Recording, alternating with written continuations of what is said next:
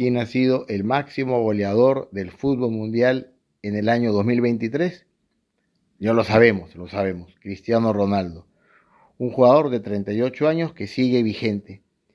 Y esta noticia, una noticia de hace unos meses, nos ayuda, creo yo, podemos sacar una enseñanza para nuestra meditación y es la coherencia de vida que tiene Cristiano Ronaldo.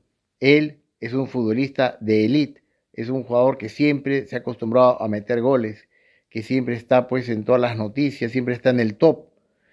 ¿Cómo se entrena? Como un, como un deportista de élite. ¿Cómo descansa? Como un verdadero deportista. Su alimentación, su ritmo de vida, su rutina de vida, no es la de un jubilado, no la es de un jugador de segunda división, no es la de un jugador desmotivado, es todo lo contrario. Él, como futbolista de élite, se entrena, descansa, come, va al gimnasio, como todo deportista de élite. Y ahí están los resultados. Los resultados están en su vigencia, los resultados están en todo lo que despierta eh, en el fútbol mundial su nombre, su prestigio el máximo goleador, y bueno, y aparte de máximo goleador de 2023, es el máximo goleador de la historia del fútbol, hasta que venga alguien que lo destrone, pero no sé quién será. Pero más allá de esa anécdota futbolística, queridos amigos, amigas que escuchamos este que escuchan este rato de oración, de meditación, es bueno que ahora nos hagamos esa pregunta. Yo soy coherente, o sea, yo me identifico como estudiante, como profesional y realmente estudio realmente me preparo, realmente rindo el tiempo, si soy profesional, si tengo un encargo, bueno, ser coherente con ese encargo. Igual como digo con los, con los estudios. Soy estudiante universitario, voy a clases o falto a clases. Voy a clases, tomo notas, pregunto, leo los apuntes, leo libros. Estoy en una, en una etapa de aprendizaje, estoy realmente aprendiendo, realmente quiero aprender realmente tengo afán de aprender, vamos a procurar ser más coherentes con nuestra identidad. Al final de cuentas es eso. Al final de cuentas es reconocer qué soy, quién soy.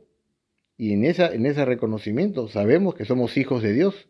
Somos coherentes, por ejemplo, con esa identidad. Yo me comporto como un hijo de Dios, como una hija de Dios. Quizá podemos reconocer que no, que en algunas ocasiones no, no, no vivimos como un hijo de Dios, vivimos más bien como un hijo del diablo, como una hija de Satanás, bueno, exagerando un poco, ¿no? Pero eh, ser coherentes, en primer lugar, significa reconocer quiénes somos. Y en eso ver nuestra alma, ver nuestra unión con Dios, ver el amor que Dios nos tiene. Ser coherentes con el amor que Dios nos tiene.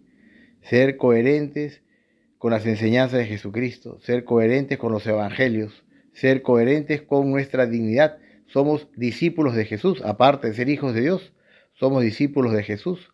Estamos siguiendo a Jesús. Jesús nos ha llamado, Jesús nos ha elegido. Tú estás escuchando este audio, no es por casualidad, es porque el Señor te quiere cerca.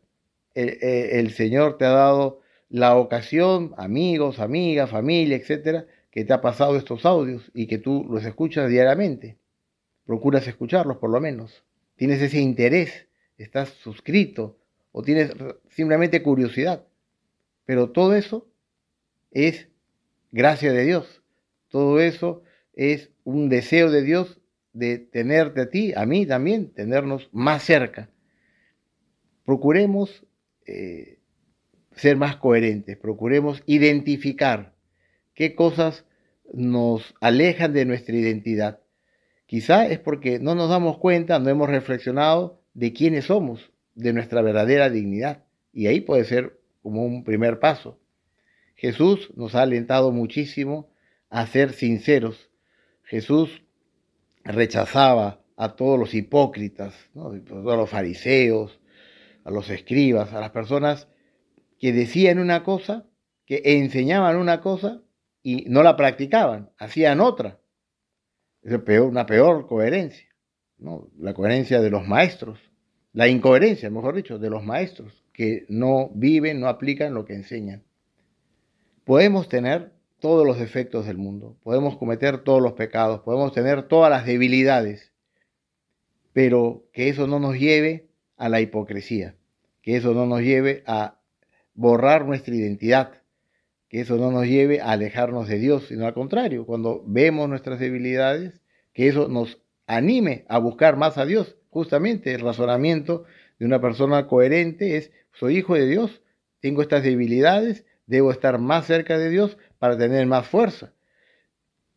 Volviendo al ejemplo de Cristiano Ronaldo, él, sabemos bien, está jugando en la, Liga Árabe, pero su entrenamiento al comienzo no metía muchos goles, al comienzo no estaba con buen ritmo. ¿Qué hace? Bueno, se entrena más, va más al gimnasio, va mejorando su técnica, más todavía, porque ya tiene una técnica buenísima. Es decir, eh, responde como debe responder un deportista de élite, como debe responder un futbolista que ha ganado cinco balones de oro. responde con calidad, responde con esfuerzo. Igual nosotros, amigo, amiga, muchacho, muchacha que estamos en estos audios de rezar hoy, yo te aconsejo eso, que mires tu identidad y que esa identidad sea el motor para luchar contra, contra tus debilidades. Yo también contra mis debilidades. En esa lucha descubrimos a María. María nos da también una identidad. Soy hijo de María. Tengo una mamá que me quiere muchísimo, una mamá que me apoya, que me acompaña siempre, que es la medianera de todas las gracias. Le puedo pedir a ella y ella va a conseguirme las gracias que necesito. Bueno, vamos a, también ser coherentes con esa identidad mariana, con esa filiación mariana y también con ese amor a la Eucaristía, también con ese amor a la confesión, que procuremos ser coherentes, que no significa ser perfectos necesariamente. La coherencia tiene que ver, como digo, con identificar nuestra identidad y querer vivir según esa identidad.